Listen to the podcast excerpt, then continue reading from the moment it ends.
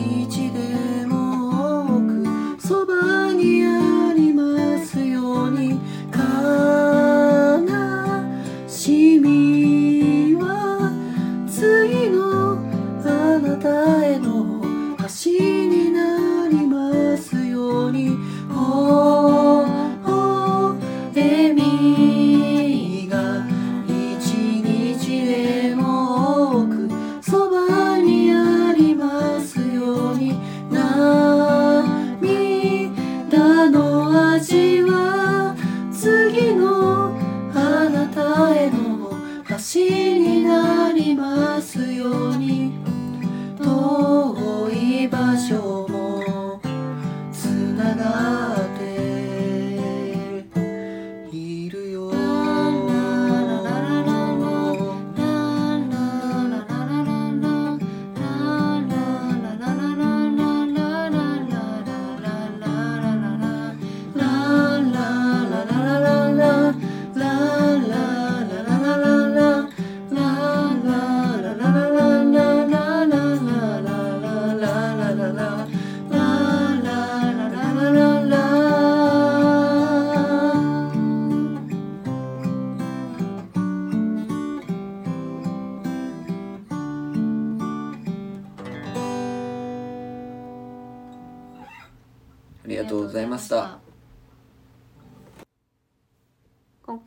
野源さんということで私たちの大好きなアーティストさんです。大好きな源さんです。うん、きっかけは特にないけどあサンでもともと好きになったんだよね。そうそうそうドラマの主題歌であのサンを聞いてそっからなんか好きになってそれからなんか、ね、いろんな曲をね、ん。昔からいろんな曲があったのは知ってたんだけど、もうサンが好きになった一番そうだかけかねそっ。からウィーケンドとかそういう系の曲聴いて、アルバムとかも聴いて2人で好きになってライブも1回だけ行ったことあってドームにね、懐かしいね。大阪にもう4年ぐらい経つんじゃないかな。うん、行ったんですけどすごく楽しかった思い出ですなのでまあ大ファンということでもう一回行きたいんですけどね。でファミリーソングを今回歌ったんですけどうん。この曲は前から弾いたりしてたってこと？たまにうん弾いたね。何回か弾いたりけどして、た？うん。楽しいっていうか落ち着く曲というか、うんそうだねしっとりうん。曲調はしっとりで実際曲を聴いてもなんですけど歌詞が本当にこの方は繊細でなんかね「踊る緑の葉」とかね私そういうの好きだからさそういうフレーズとかあーって思いながらうん。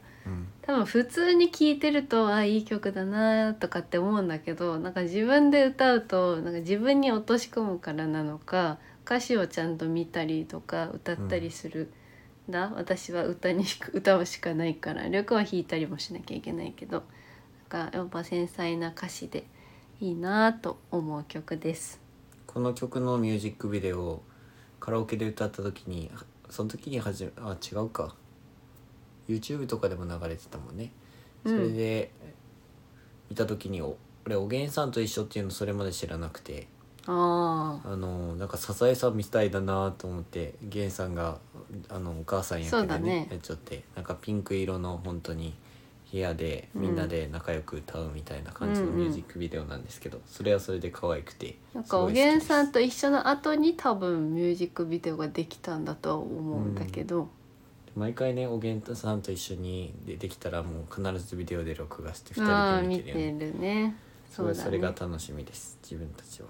そうだね。ほんとたくさんいろんな楽曲を聴いて。最近新曲が出たんですけどアニメのね「スパイファミリー」っていううん。漫画が原作のアニメが最近始まって Amazon プライムで見られるようになったので毎週また楽しみが増えたということでそれのエンディングテーマが「喜劇」という。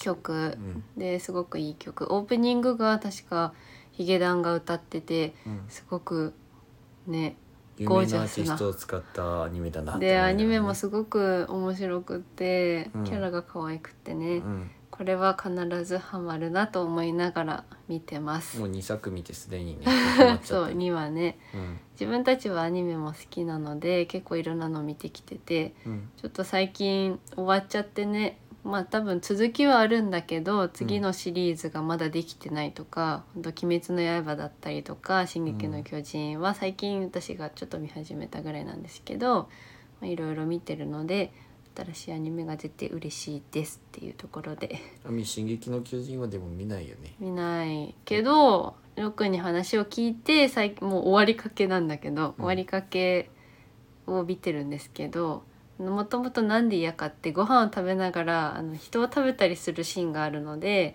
それを見てどうもうってなってしまったったのがきっかけで見なくなってしまった、まあつけてた俺が悪いねまずねっていうかあの私は結構絵とかでも決めてしまうのであの、なんかイラストのタッチが自分のちょっと好みじゃなかったっていうのももちろんあったんだけどすごくリアルでねうんなんか怖い感じなんだよね。